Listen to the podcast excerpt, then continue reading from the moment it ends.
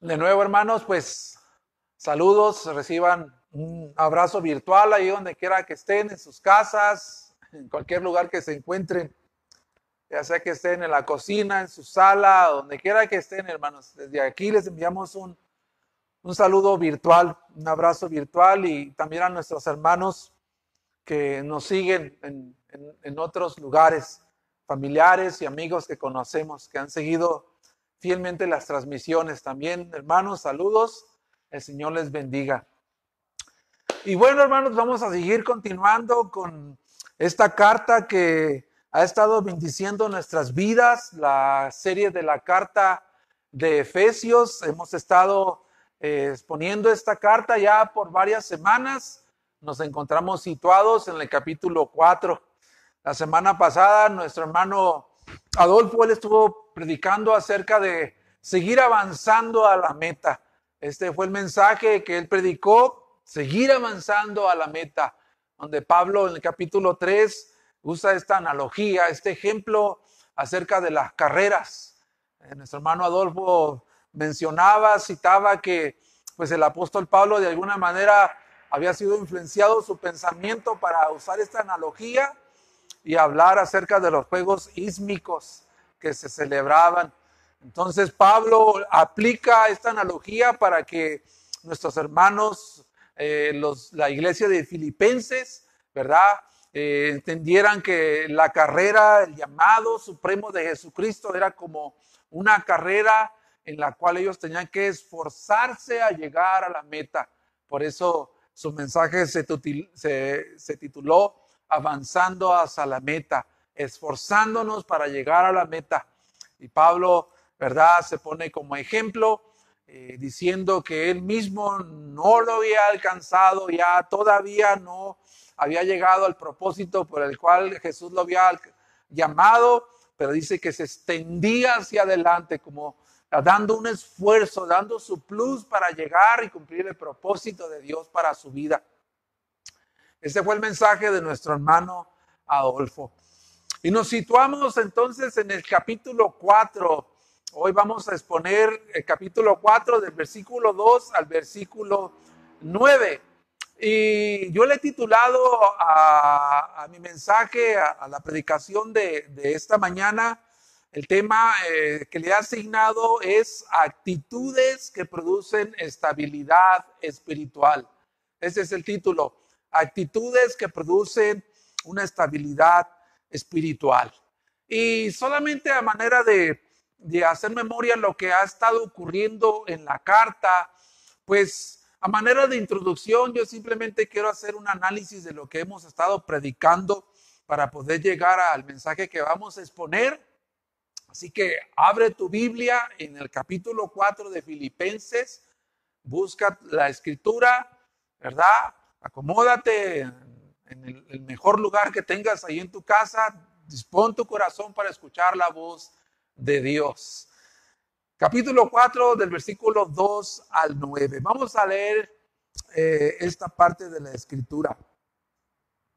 Dice, voy a, voy a leer a partir del, del, versículo 1 para eh, pues entrelazarnos con lo que predicó nuestro hermano Adolfo la semana pasada y ciertamente pues es el contexto de, de lo que sigue.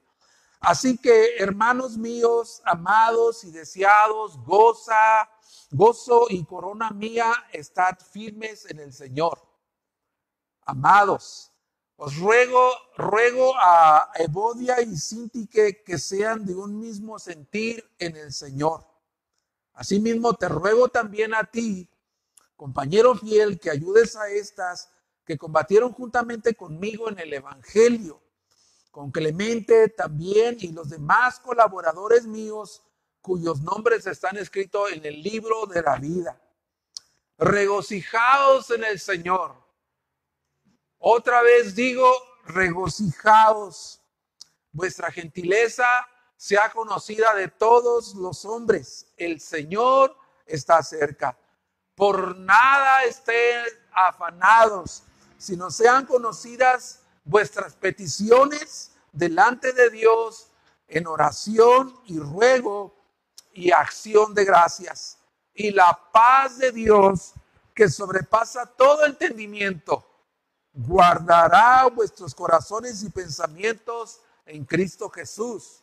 Por lo demás, hermanos míos, todo lo que es verdadero, todo lo que es justo, todo lo que es puro, todo lo que es amable, todo lo que es de buen nombre, si hay virtud alguna, si hay algo digno de alabanza, en esto pensar. Lo que aprendisteis y recibisteis y oísteis y visteis en mí, esto haced.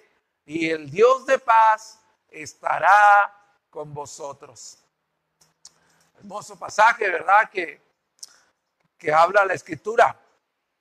Y para situarnos y darle de alguna manera contexto a lo que vamos a predicar, pues Pablo ha hablado a través de toda la carta, ha venido sentando las bases doctrinales, ha venido dando ejemplos como Jesucristo en el capítulo 2, donde toma a Jesucristo como pues el ejemplo modelo de sumisión, de humildad y obediencia al Padre.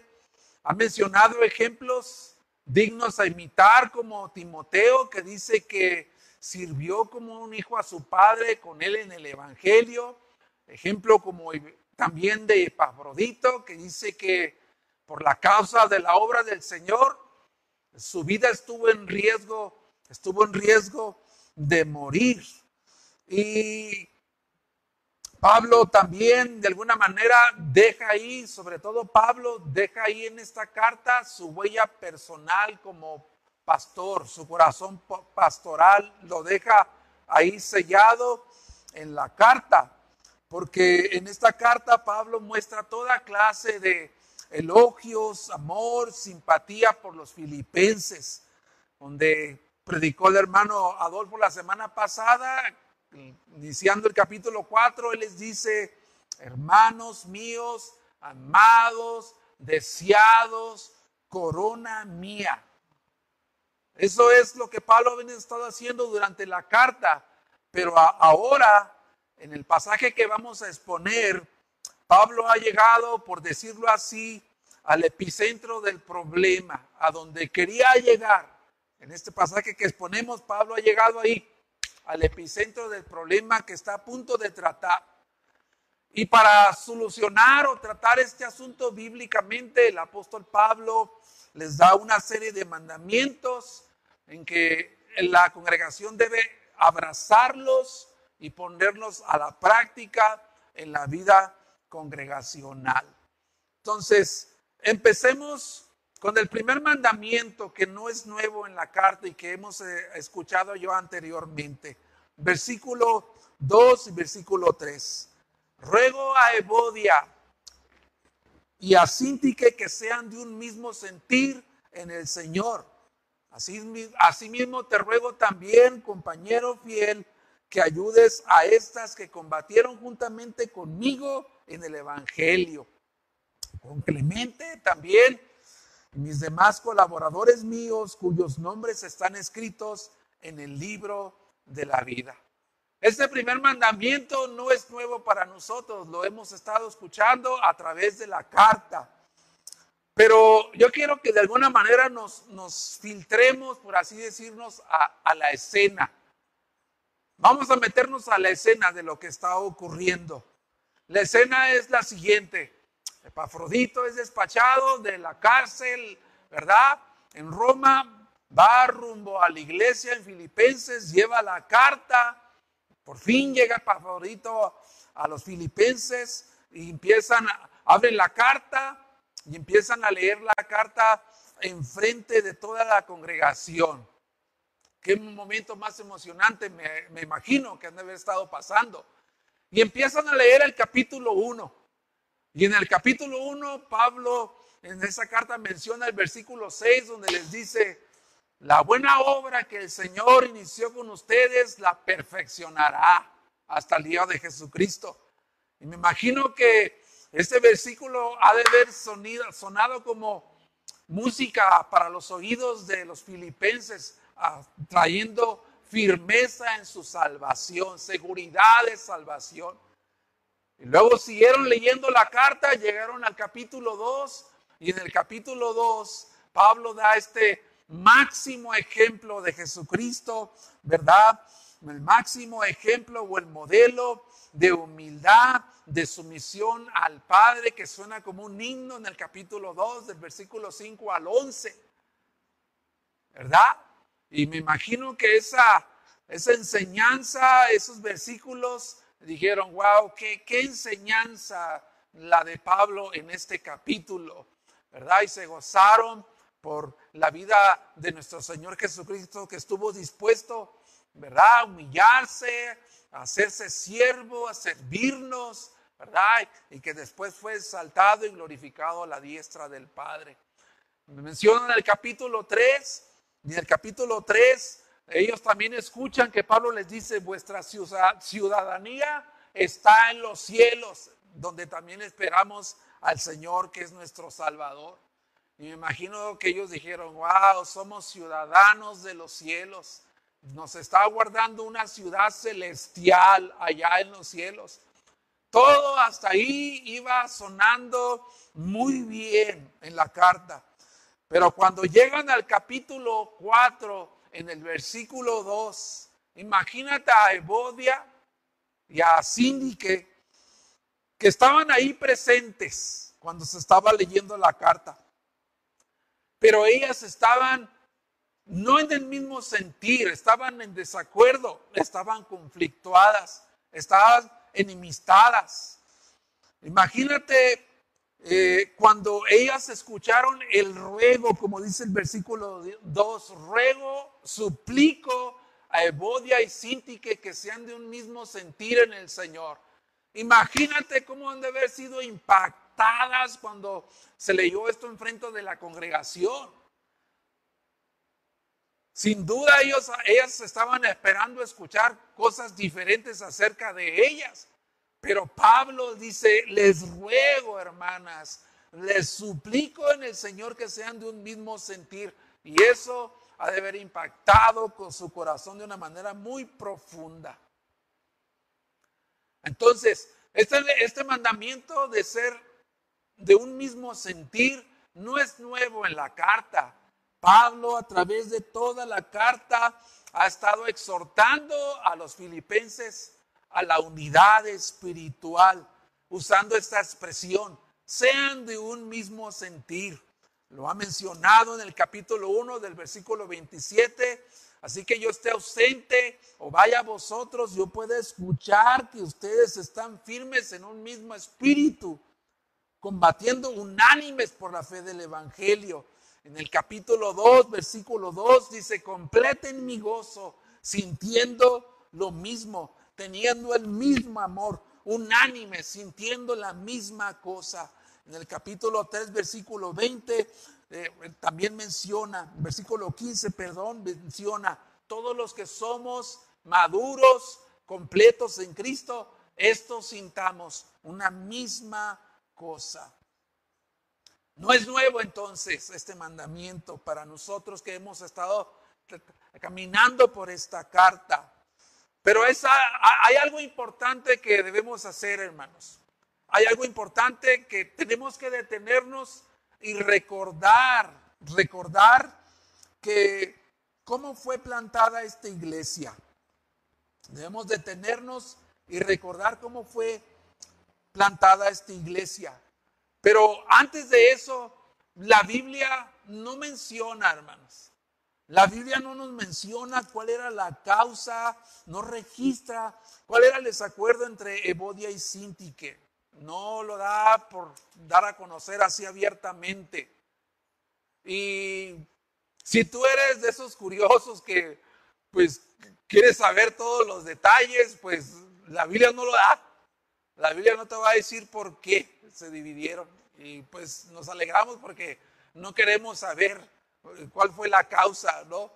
Pero si tú pues, de alguna manera estás inquieto, curioso en saber cuál es, eh, cuál fue la causa de su división o por qué estaban enemistadas, pues entonces vas a tener que esperar a llegar a, tu ciudadanía que está en los cielos Y cuando llegues ahí, veas a todos los salvos y identifiques quién es Sintique y Evodia, pues las abordas y, les dices, hermanas, ¿qué onda con ustedes? ¿Qué les pasó? ¿Qué, qué onda?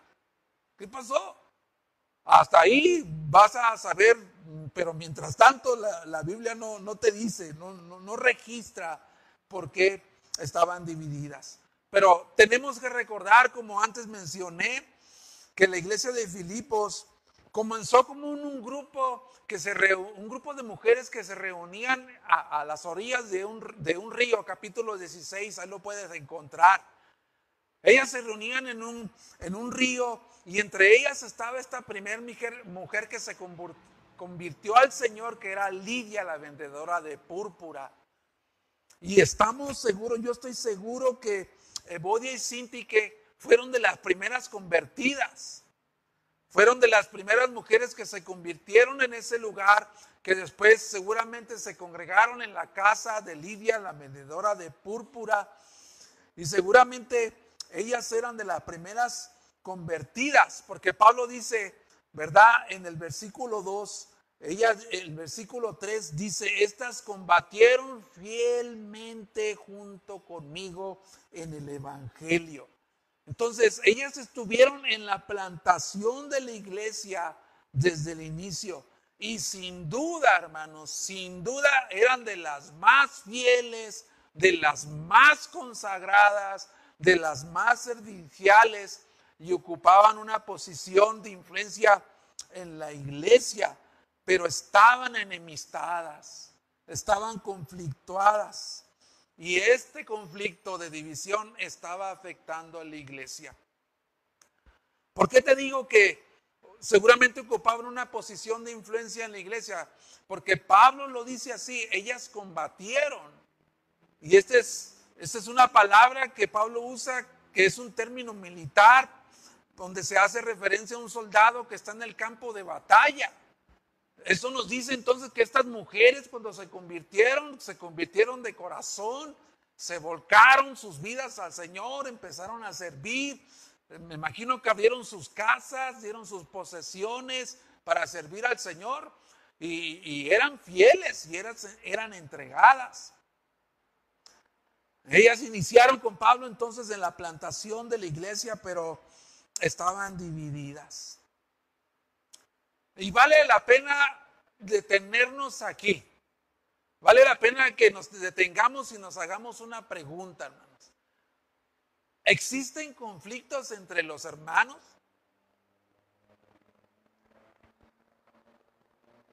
¿Hay conflictos entre los hermanos? Yo creo que definitivamente sí, sí los hay. Sí, te voy a decir por qué.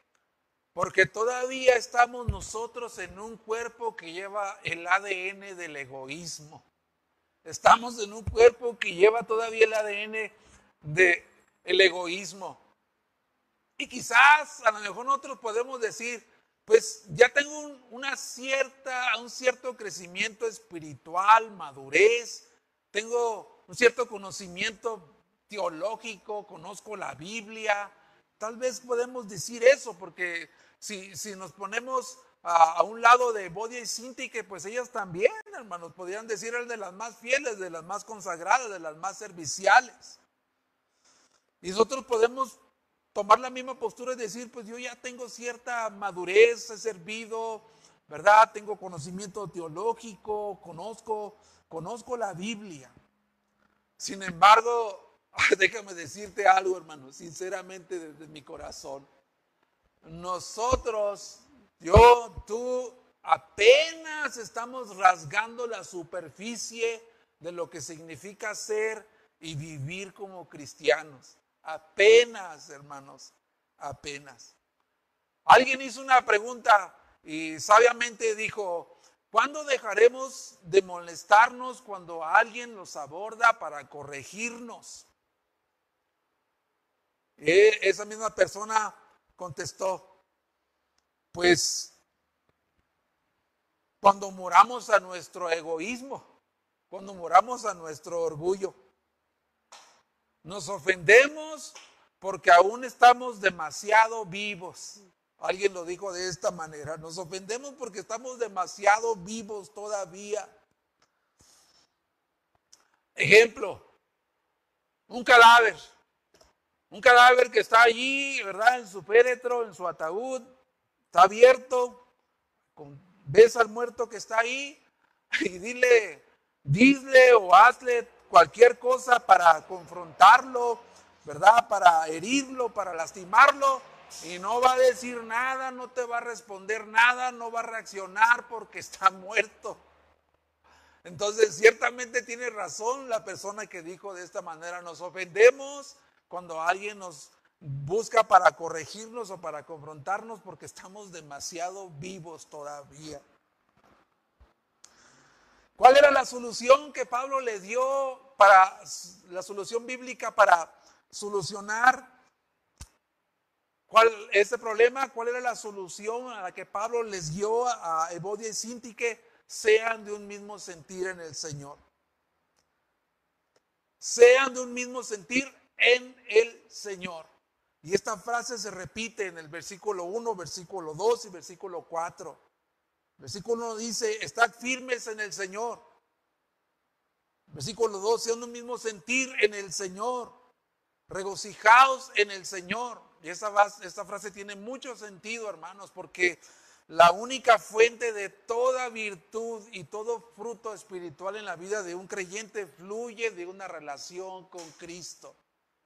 Pablo les dice, sean de un mismo sentir en el Señor. ¿Qué pasó con Evodia y Sinti? Que podemos decir que no sabemos la causa, pero sí podemos afirmar lo siguiente. Ellas dejaron de ver a Cristo y se empezaron a ver ellas mismas. Empezaron a dejar de ver a su Señor, a Cristo, y a mirarse en ellas mismas. Se les olvidó que el prestigio, que el honor que estaba en juego no era el de ellas, era el de Cristo. Se les olvidó que el único que debe ser exaltado, enaltecido, reconocido, afamado dentro de una congregación es Jesucristo. Entonces, por ahí hay algo de orgullo. Pablo está reafirmando de nuevo, hermanos, esta enseñanza que la falta de unidad en la iglesia mina su poder y debilita su testimonio. Y esa enseñanza no solamente es para ellos, sino también para nosotros.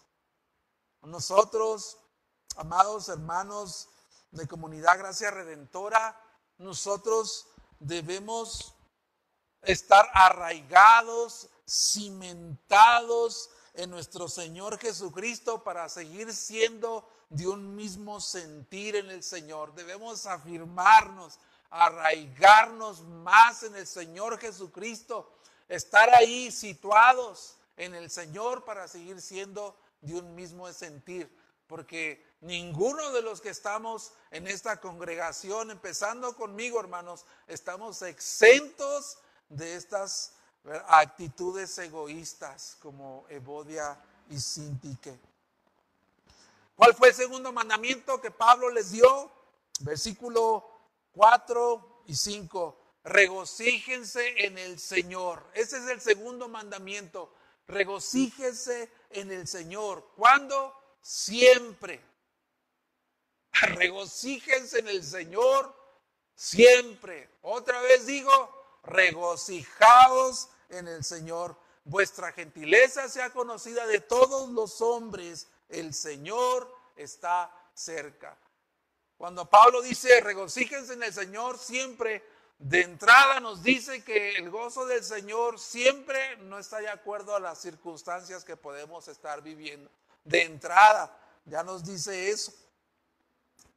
Pero parece ser que este conflicto de enemistad, de división, de desacuerdo entre Sintique y, ah, en esta Sintique y Evodia, de alguna manera estaba minando el gozo de la congregación.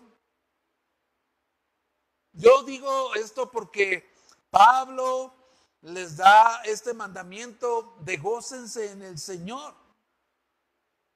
gócense en el Señor. ¿Quién como Pablo, hermanos? ¿Quién como Pablo para mandarles regocíjense en el Señor? Como si fuera tan fácil, ¿no? Pero ¿con quién como el apóstol Pablo, hermano, para mandarles que se gozaran en el Señor? Hemos estado viendo que Pablo estaba prisionero en Roma. La situación de Pablo no era pues color de rosas, él estaba, hermanos, atado a, un soldado que era cambiado, a un guardia que cambiaban cada seis horas. Estaba imposibilitado de hacer lo que más amaba, que era la obra del Señor. Estaba en espera de ser ejecutado y a pesar de eso, el gozo del Señor no se esfumó de su vida. El gozo del Señor permaneció. Entonces, nadie como Él para mandar, ¿verdad? Que nos gocemos en el Señor siempre.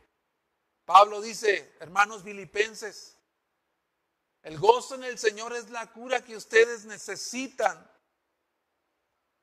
para reponerse de esta situación que es dolorosa, pero el gozo del Señor es la medicina, medicina que ustedes necesitan. Y no solamente es la medicina para los filipenses, sino también para nosotros, hermanos. El gozo del Señor es lo que necesitamos nosotros para reponernos de las situaciones difíciles que enfrentamos. Hemos ya estado por 10 semanas, mencionamos que por 10 semanas transmitiendo de esta manera, no nos logramos acostumbrar a estar predicando una cámara, ¿verdad? Esto no es normal. Pero gracias a Dios ya se empieza a ver la luz por allá, ¿verdad? A ver buenas noticias que en algunos lugares ya se empiezan a congregar con todas las restricciones sanitarias. Pero confiamos que pronto estaremos de nuevo reuniéndonos. Este, esta pandemia sin duda ha traído muchas circunstancias difíciles, adversas, dificultades a todos, a todos. Pero déjame decirte algo acerca del gozo. ¿Cómo interpretamos nosotros el gozo? Muchas veces nosotros hemos interpretado el gozo, hermanos, como un estado de ánimo. Es decir, si todas las cosas están alineadas a mis planes, entonces estamos con el gozo, con el tanque del gozo hasta arriba. Pero ¿qué pasa si las cosas no resultan cuando nuestras, conforme a nuestras expectativas? Entonces el gozo del Señor como que se desinfla, como, como se desinfla igual un globo. Creo que en la primera predicación de esta carta eh, yo mencioné que íbamos a, a mandar poner un gozómetro ahí en la entrada de la puerta del templo para medir el gozo de todos nosotros. Y si había alguien que por ahí pasara y que la hojita no se alcanzara a levantar, pues tendríamos que llevarlo a un cuarto de los salones de enseñanza y, estar orando por él para que el gozo del Señor le vuelva y lo pueda resucitar. No, sé si te acuerdas de eso, pero algo mencioné de eso en el primer eh, sermón de esta carta. Entonces, el gozo del cristiano no es según, el gozo cristiano no es según las circunstancias. El gozo del Señor fluye del conocimiento de Dios y de una relación íntima con Él. Voy a volver a repetir esto porque esto es esencial. El gozo cristiano no es según las circunstancias. El gozo del cristiano fluye del conocimiento de Dios y se basa en una relación íntima con Él. Por citarte un par de citas, Salmos 1, que dice, bienaventurado el varón que no anduvo en consejo de malos. Bienaventurado el varón que no anduvo en consejo de malos, que no andaba en camino de pecadores, sino que en la ley del Señor está su delicia, está su gozo, está su felicidad, está su bienaventuranza. En la ley del Señor está su delicia y en su ley medita de día y de noche. El Salmo 21, versículo 1 dice, el rey se alegra en tu poder, oh Jehová, y en tu salvación, ¿cómo se goza? Entonces, el gozo, hermano, el gozo es que, algo que fluye del conocimiento de Dios, o sea, acerca de qué es lo que conoces del carácter, de los atributos de la persona de Dios. Y no solamente es un conocimiento, sino tener una relación con Él. Yo creo que a más de uno de nosotros nos ha pasado que cuando hemos llegado a la iglesia o que ya tenemos cierto tiempo ya en la iglesia y que ves que alguien llega nuevo a la iglesia y eh, te empiezas a acercar a él y esa persona te dice, ¿sabes qué? Me está yendo como en feria. Tengo problemas en el trabajo, tengo problemas con mis vecinos, tengo conflictos con mi familia. Desde que me empecé a congregar, eh, hombre, he recibido toda clase de pruebas. No sé qué hacer, hermano, estoy desesperado. Y para esa persona yo creo que su Dios así de chiquito es, ¿no? Así de chiquito. Pero después del tiempo quizás te vuelves a, a, topar con ese hermano y, y, vuelves a platicar con él, pero ya después de un tiempo en el que ha crecido en la gracia y en el conocimiento de Dios y empieza a tener una relación con el Señor en oración, y, empiezas a hablar con él después de un tiempo y pues quizás a lo mejor la conversación no ha cambiado el tema porque puede ser que todavía hay muchas cosas difíciles, circunstancias adversas, pero ahora él dice, ¿sabes qué? Tengo problemas, tengo circunstancias difíciles, pero ahora yo entiendo que mi Dios es soberano y está por encima de todas las cosas. Ya no ese Dios chiquito, sino ese Dios grande, ese Dios majestuoso y poderoso. Entonces podemos concluir, hermanos, que la única fuente confiable, inalterable y constante de gozo proviene del conocimiento de Dios. La única fuente confiable, inalterable y constante de gozo proviene acerca de cuál es el conocimiento que tú tienes con el Señor y la relación íntima que puedas tener con Él. Y esto de, gozarse, de, tomar este mandamiento, como Pablo les dice, regocíjense en el Señor, es un mandamiento, hermanos. Y quizás no lo vemos como un mandamiento. Vemos otros mandamientos más fuertes o más importantes que este. Pero este es un mandamiento. Gózate en el Señor, es un mandamiento, es, es el deseo de Dios que haya gozo en nosotros. ¿Por qué? Déjame decirte que el gozo es esencial para la vida del cristiano, hermanos. El gozo es esencial para la estabilidad espiritual del creyente, porque somos afectados por el gozo del Señor en nuestra manera de enfrentar las circunstancias. Y pone en evidencia, hermanos, y pone en evidencia la manera en cómo nosotros nos relacionamos con los demás, sean creyentes o no lo sean. Pablo les dice, vuestra gentileza sea conocida de todos los hombres. Entonces, el gozo es esencial para la estabilidad espiritual porque es, somos afectados en nuestra manera de vivir, cómo nos conducimos. Porque quizás podemos transmitir gozo aquí en la iglesia con los hermanos, allá conviviendo después del culto, sonrisas, abrazos, pero ¿qué tal con los de afuera? Sea conocida con, por todos los hombres. Imagínate a Pablo dándoles este consejo sin tener la autoridad o el testimonio moral que él tuvo. Cuando en el capítulo 1 Pablo les dice, ¿sabes qué, hermanos? Quiero que ustedes sepan que todas las cosas que me han sucedido, todas, todas las cosas que han sucedido han redundado para el bien del progreso del Evangelio. De tal manera que mis prisiones son notorias en todo el pretorio y para con todos los demás. No solamente ¿verdad? con Epafrodito y Timoteo, Pablo era amable, Pablo era de verdad bondadoso con ellos. Imagínate que el soldado llegara en la mañana a hacer el cambio de guardia y se atara a Pablo por seis horas y que el soldado le dijera a Pablo, buenos días, apóstol Pablo, y que Pablo le dijera, ¿de qué tienen de buenos? No, imagínate su condición cómo estaba, hermanos. Vuestra gentileza se ha conocido de todos los hombres. Vuestra gentileza se ha conocido de todos los hombres.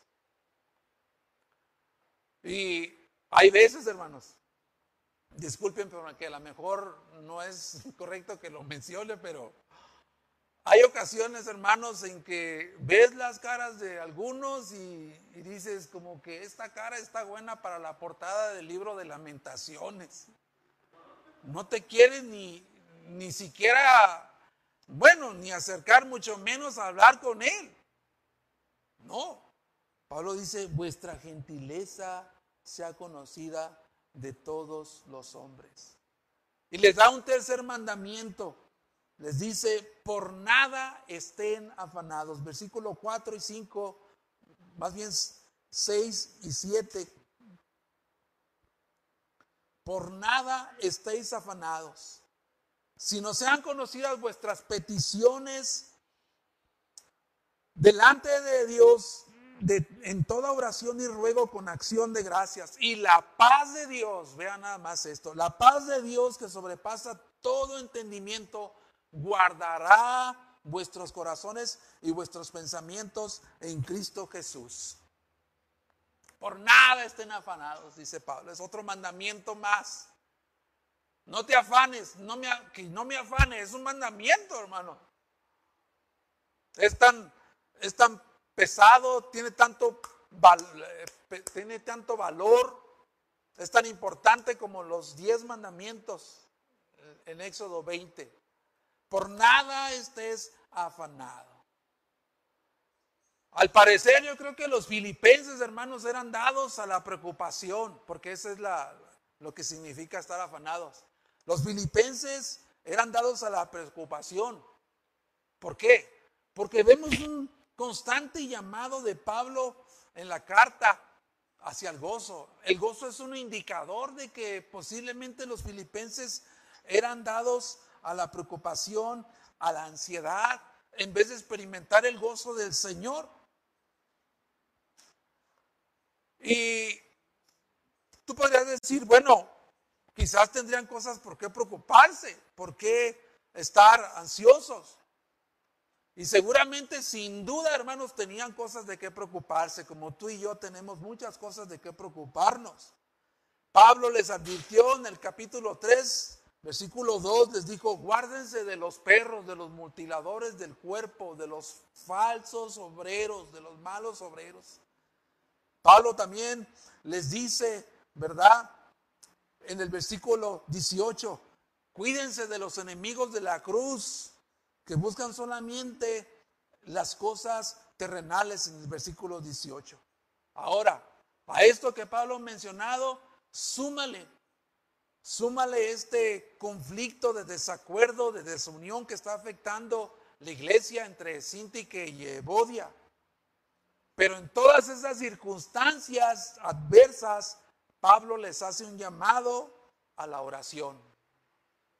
Pablo les está diciendo, miren, hermanos filipenses, el antídoto que ustedes necesitan, la cura que ustedes necesitan para la preocupación y para la ansiedad, es la oración y también es para ti y es para mí. Por nada estén afanados. ¿Sabes lo que significa estar afanado? El significado de la palabra afanarse tiene, lleva la idea de ser jalado, ¿verdad? En direcciones opuestas. Eso es lo que significa. Ser jalado en diferentes direcciones. Como cuando los muchachos, ¿verdad? O no se te ha tocado jugar a la cuerda, ¿verdad? Que hay algunos de este lado, está la cuerda de aquel lado, ¿verdad? Hay gente también de aquel lado sujetando la cuerda y hay uno que está diciendo que el que gane, cuando crucen una línea que está allí, ese es el ganador. Y empiezan a jalar la cuerda de un lugar a otros. Para allá y para acá. Ese es el significado de lo que, de, lo, de la palabra estar afanado. Ser arrastrado de un lugar a otro. Es decir, no estar enfocado. No estar centrado, estar dividido en nuestras mentes. Eso es lo que significa estar afanado. Pero vamos a ir más lejos todavía, hermanos. Voy a hacer, hagámonos una pregunta. ¿De dónde viene la preocupación? Pregúntate eso.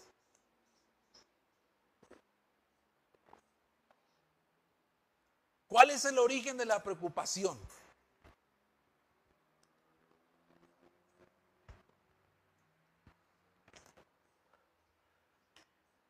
Te voy a decir cuál es. Es la falta de confianza, es la falta de confianza en, la sabiduría, el poder y la bondad de Dios para atender nuestras necesidades, cualesquiera que éstas sean. Ese es el origen del afán, de la preocupación, de la ansiedad. Estar afanado es una preocupación pecaminosa para nosotros, hermanos. El afán es, una preocupación pecaminosa que nos roba el gozo, que nos roba el gozo y nos hace dudar de los cuidados de Dios como un Padre amoroso, benevolente.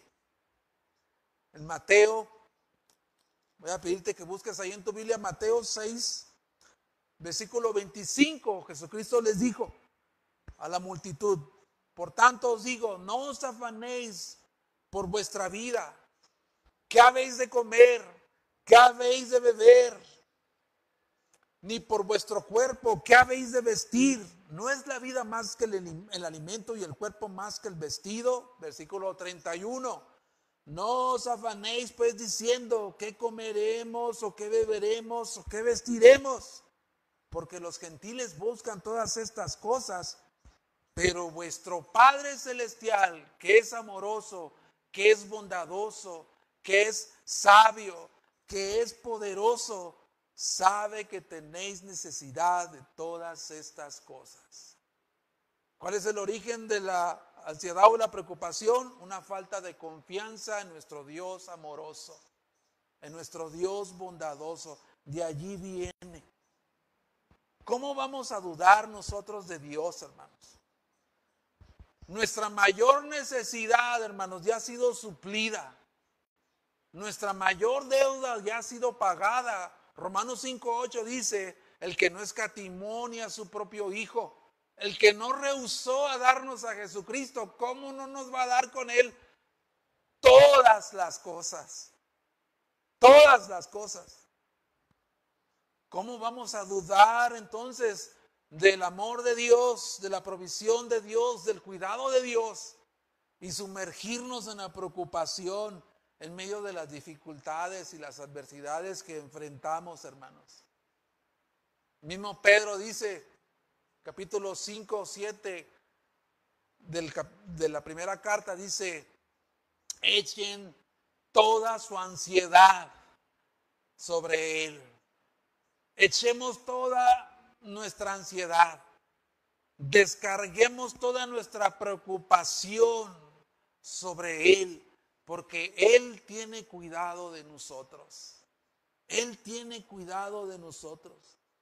Entonces, la oración de gratitud, hermanos, sobre todo la acción de gratitud al Señor, libera la preocupación y la ansiedad. Nos libera de la preocupación y la ansiedad y engendra la paz de Dios que sobrepasa todo entendimiento.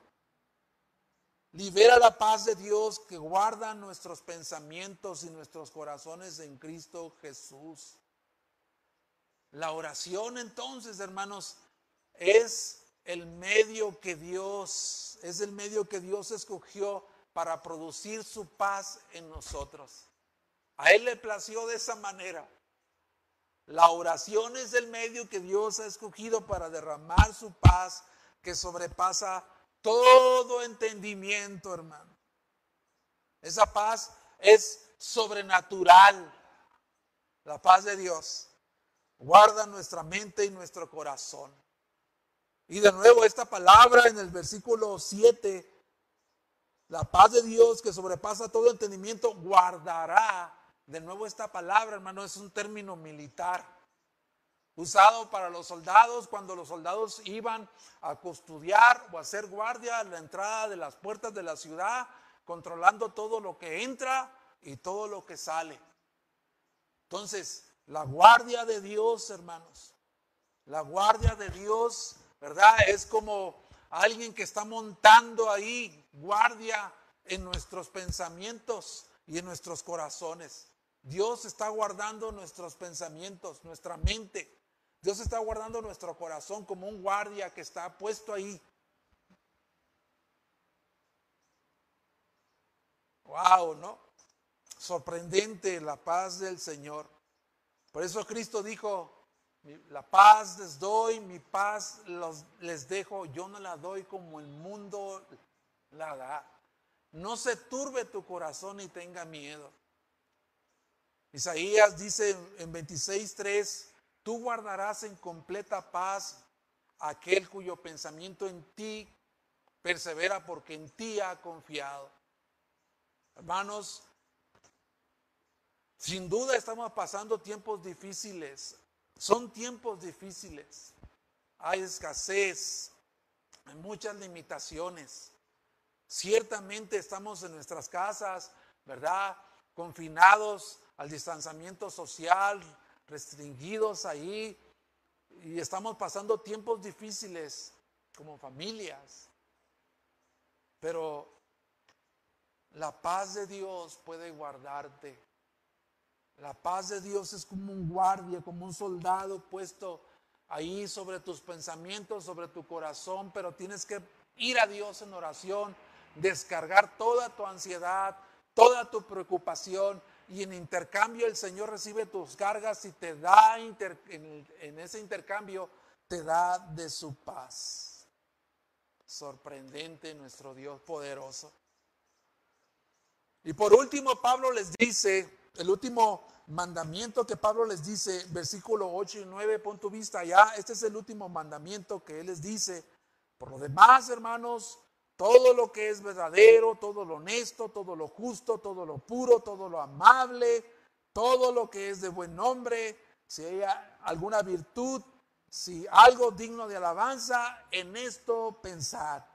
Lo que aprendisteis y recibisteis y oísteis y visteis en mí, esto hacer y el Dios de paz estará con vosotros. Este es el último mandamiento. Lo que vemos ahí es que Pablo les está diciendo, ustedes deben de tener una mente bíblica o deben de pensar bíblicamente. Tener una mente bíblica produce estabilidad espiritual. Pablo dice, por lo demás, empieza con esta frase que significa, por último, para terminar, este consejo que Dios, que Pablo le está dando del versículo 2 al 9, él está diciendo, estoy terminando ya este consejo. Esto es lo último que les voy a decir. Voy a cerrar esta enseñanza de parte de Dios. Y Pablo está dejando algo muy importante que es clave, hermanos. Algo muy importante que es clave para los filipenses, pero también para nosotros. Una mente bíblica produce equilibrio espiritual. Una mente bíblica produce equilibrio espiritual. En esto pensar, en esto pensar. Y la forma de ese mandamiento es un imperativo que indica una acción continua. Es decir, que nosotros cada día, hermano.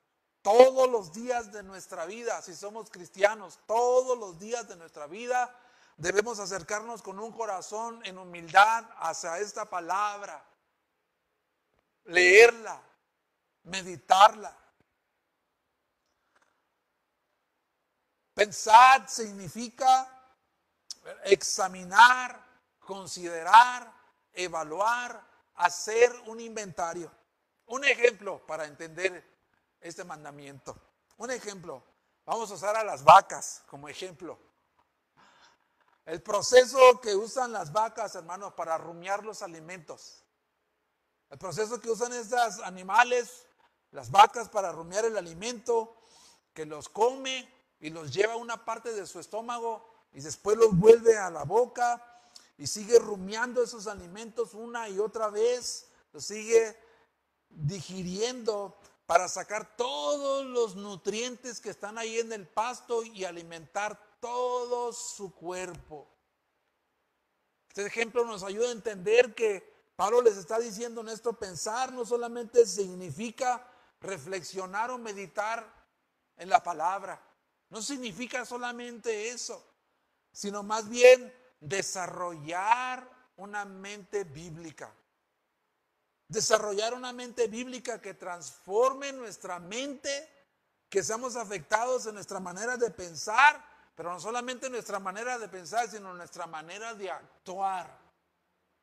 Eso es desarrollar una mente bíblica.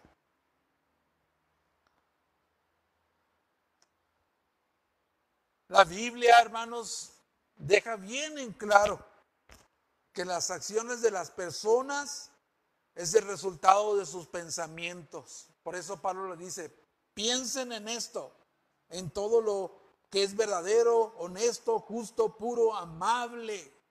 Por eso Pablo les dice eso. Porque la Biblia deja muy en claro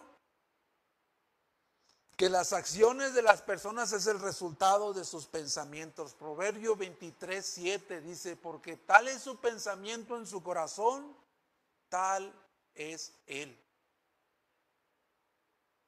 Un ejemplo para entender esto.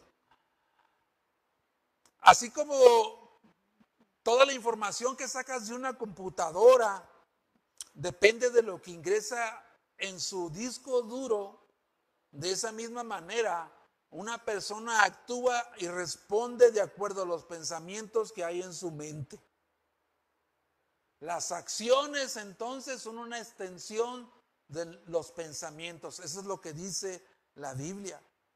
Mateo, perdón, Jesucristo lo expresó de la siguiente manera en Marcos 7, 20, 23. El Señor lo expresó de esta manera. Pero decía que lo que, lo que del hombre sale, eso contamina al hombre. Porque dentro del corazón de los hombres salen los malos pensamientos, los adulterios, las fornicaciones, los homicidios, los hurtos, las avaricias, las maldades, el engaño, la lascivia, la insensatez. Todas estas maldades de dentro, de, de dentro salen y contaminan al hombre. Las acciones son una, una extensión de los pensamientos. Es el resultado de los pensamientos, las acciones o las actitudes. Ahora, pensemos en un momento, ¿verdad? Quiero que ahí, donde estás tú, pienses en un momento en Evodia y Sintique. Piensa en ellas. ¿Qué pensamiento había en sus mentes? ¿Qué pensamientos había en, en las mentes de Evodia y Sintique? Posiblemente, como ejemplo, Evodia pensaba en el desaire que le había hecho Sintique y ese pensamiento de desaire, desaire de Evodia produjo un rencor en ella. Y ese rencor terminó en una actitud o en una acción de no saludar a Sintique, de no saludarla, menospreciarla y quizás hacer eh, comentarios malsanos hiriéndola. Ese es un ejemplo nada más. Pero el conflicto entre ellas estaba limitado por los pensamientos de la una a la otra. Y la solución que Pablo les dio es en esto pensar. En esto pensar. En todo lo verdadero, lo honesto, lo justo, Y aquí está claro, pero no lo dice el texto, pero está claro, hermanos, que Pablo le estaba diciendo Podía decirte que y al resto de la congregación, fijen su mente en Jesucristo. Fijen su mente en Jesucristo. ¿Por qué, hermano? ¿Por qué te digo esto? Porque es Cristo lo verdadero. Es Cristo todo lo verdadero, es Cristo todo lo honesto, es Cristo todo lo justo, todo lo puro, todo lo amable, todo lo de buen nombre, toda virtud, todo digno de alabanza, es Cristo. Pablo les está diciendo a estas mujeres, pongan su mente en Jesucristo, que es la verdad encarnada. Porque Jesucristo es el único hombre, hermano, el único hombre que caminó sobre la tierra que cumplió perfectamente todas estas cualidades, en perfección absoluta, caminó en su vida con todas estas perfecciones. Está guiándoles entonces a Cristo, la mente de Cristo. Por eso nuestras mentes no deben estar ociosas. Ya tenemos casi tres meses de cuarentena. Y no sé en qué estamos ocupando nuestra mente. No sé qué estamos ocupando nuestra mente. Yo espero que los hermanos de aquí de Comunidad Gracia Redentora estemos ocupando un tiempo durante toda esta pandemia, cada día, para ir a las escrituras, para ver a Cristo en las escrituras, para meditar, reflexionar y ser impactados en nuestra manera de vivir. Yo espero que esté sucediendo esto. La mente del creyente no debe de estar ociosa entonces, porque si está ociosa, entonces se va a llenar de toda clase de cosas que el mundo ofrece y las cosas que el mundo ofrece son basura, hermanos, sin Cristo. Y donde entra basura, sale basura. Quiero que pienses ahí donde tú estás. ¿Cómo era nuestra mente antes de Cristo, hermano? ¿Cómo eran nuestros pensamientos antes de Cristo? La mente de los incrédulos solo piensan en las cosas de este mundo, las pasiones de la carne, los deseos desordenados, en la vanagloria de su vida, en la, en la vanagloria de la vida. Es una mente que no puede entender a Dios porque para él las cosas de Dios son locura. Esa era nuestra condición de nuestra mente. Pero en el momento que tú y yo fuimos expuestos al Evangelio, en ese momento que fuimos expuestos a las buenas nuevas, el Espíritu Santo alumbró nuestras tinieblas, el Espíritu Santo curó nuestra ceguera espiritual y en ese preciso momento, por así decirlo, reseteó, por así decirlo, reseteó empezando a limpiar el disco duro de nuestra mente. Para que nosotros dejemos de empezar en las cosas del mundo y centrar nuestras mentes en las cosas del reino de Dios y ser llevados en un proceso de renovación de nuestra mente que durará toda nuestra vida, hermanos. Toda nuestra vida. Por eso la Biblia nos dice en Romanos 12, 2, no te conformes a este mundo actual, sino sean transformados por medio de la renovación de su entendimiento para que nosotros podamos comprobar cuál es la buena voluntad de Dios agradable y perfecta. Es más, la Biblia dice, hermanos, en Primera de Corintios 1:26, 2:16, dice que nosotros tenemos la mente de Cristo. Tú tienes la mente de Cristo. Si has sido regenerado, si has nacido de nuevo, entonces tu mente también ha sido regenerada y tú puedes ahora ver las verdades de las escrituras y poder estar siendo transformado cada día, siendo transformados. El Espíritu Santo debe de posesionarse entonces de nuestra mente para que vivamos una vida centrada en el Evangelio. Es una lástima que en este tiempo que nos ha tocado ver, hermanos, podemos ver movimientos falsos de Evangelio de la prosperidad que promueven eh, dejar tu cerebro afuera de la iglesia. ¿Por qué digo esto? Porque Ahora en las iglesias no, no quieren pensar, quieren, quieren sentir nada más. No quieren usar sus mentes. No quieren transformar sus mentes con las verdades de la, de la escritura. Quieren sentir experiencias. Deja que el Espíritu Santo te llene. Frases como estas. Deja que el Espíritu Santo te llene. Déjate llevar por el Espíritu. Pon tu mente en blanco. No te resistas al Espíritu. Es, es incongruente todas estas cosas. Es incongruente todas estas cosas.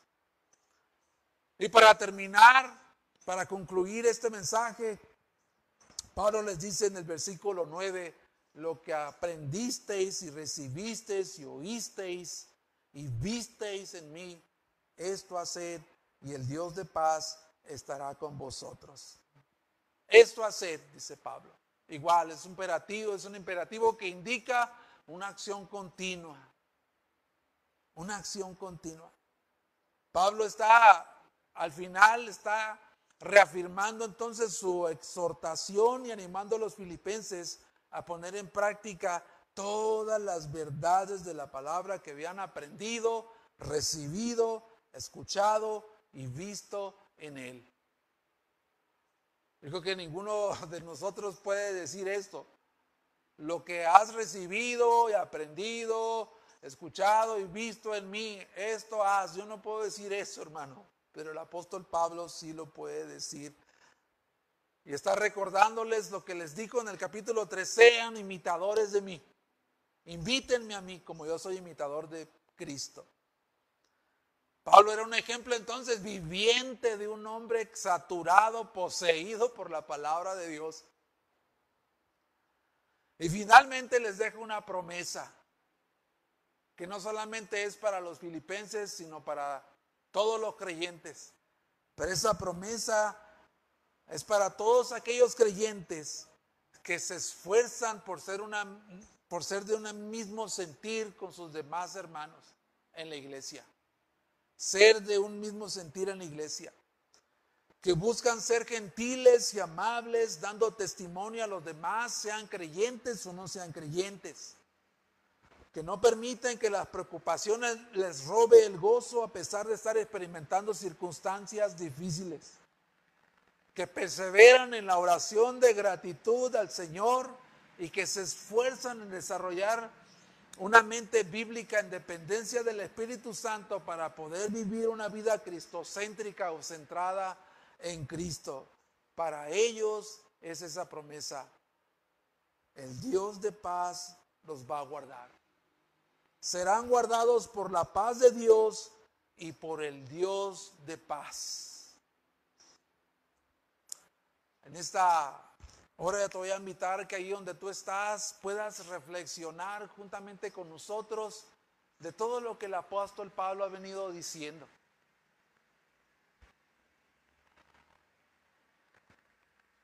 Y si tú estás ahí sin Cristo, amigo que me escuchas,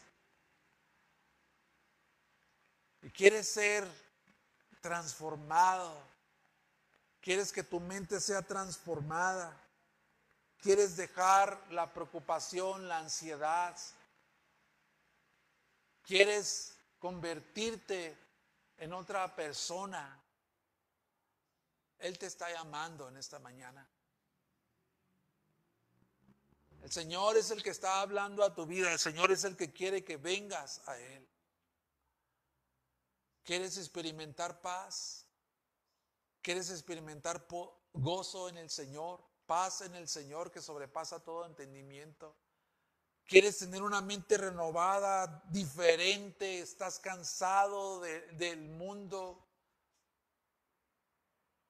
los placeres, los deseos, todo lo que has estado viviendo que el mundo te ofrece, no tiene ningún propósito, estás hastiado de esta vida. Déjame decirte que Dios te está llamando a arrepentimiento y fe para que recibas perdón de pecados en el Señor,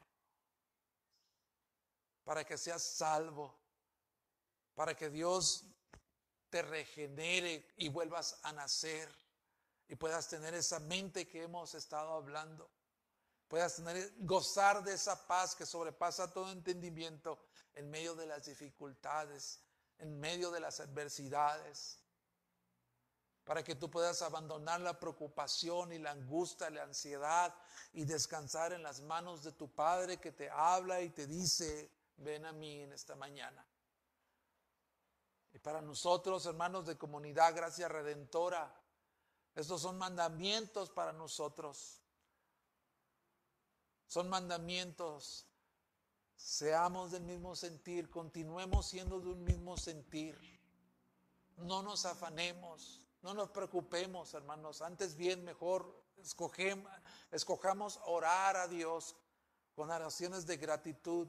Y Dios tomará todas tus cargas, todas tus preocupaciones, todas tus ansiedades. Y en intercambio te va a dar la paz de Dios en el cual va a ser guardada tu mente y tu corazón. Y pensar bíblicamente, seguir siendo transformados en nuestra mente, en la renovación de nuestra mente, que es lo que quiere el Señor. Y Dios, el Dios de paz, estará contigo